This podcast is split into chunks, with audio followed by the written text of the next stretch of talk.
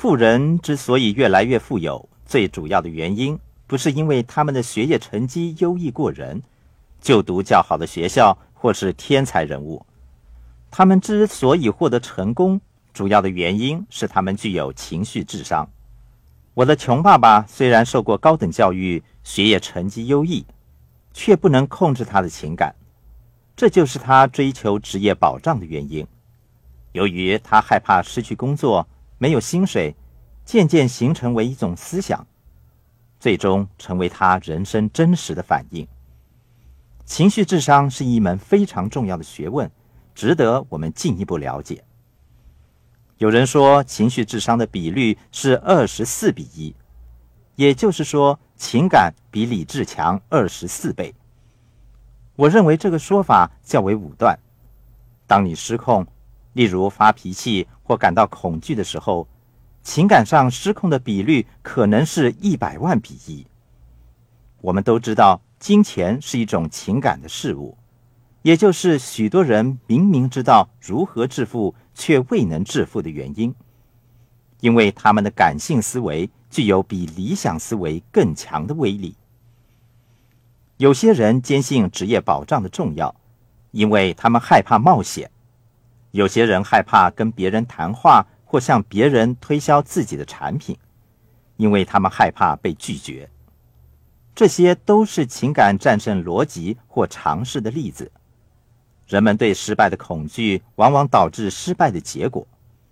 富爸爸经常说：“失败是获胜过程的一部分。”每当我跟人们谈到投资的问题时，他们总是说：“投资是冒险的。”人们害怕失败，害怕没有面子，害怕遇到阻碍，这些恐惧的感觉妨碍了他们。有人问我和我太太如何快速致富，其实很简单。在一九八七年股市崩盘之后，我们相信股票市场将会再一次严重下挫，我们等待着那一天的来临。一九八九年，股票市场再一次暴跌。经济开始衰退，人们活在恐慌之中，许多人失去了工作，彷徨不已，做出了一些不理性的事情，好像不应该抛售的时候，他们选择了抛售。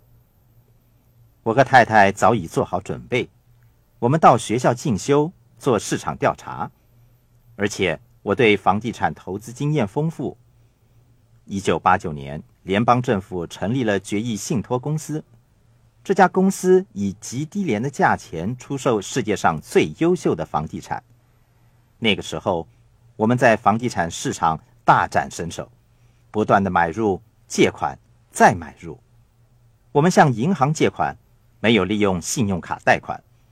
我们竭尽所能购买了大量的房地产。在此同时，许多穷人和中产阶级却选择卖出。在我努力进入房地产市场的时候，他们却试图从市场中逃出，因为他们失去了理性。此时，他们的大学文凭派不上用场，情感战胜了一切。所以，想变得富有的话，你必须懂得控制你的情感。每个人都懂得低买高卖这个基本原则。可是，一般人在股市上升的时候不敢买进，因为他们担心股市暴跌。当股市进一步上升，他们还是不敢买，因为他们担心股市会下挫。他们宁愿等待，也不愿意在低位买进。当股市上升到最高点，他们负担不起的时候，却涌进股票市场，就像网络公司的热潮一样。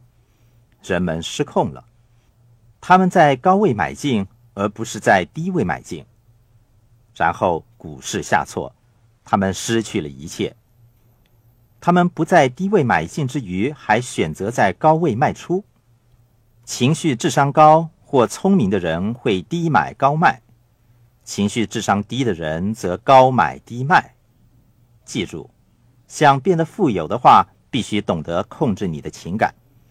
在致富之路上，情绪智商对你有着既深且巨的影响。一般中产阶级和穷人连一次的失败都不愿意接受，这就是他们失败的原因。他们失败是因为他们控制不了他们的情感。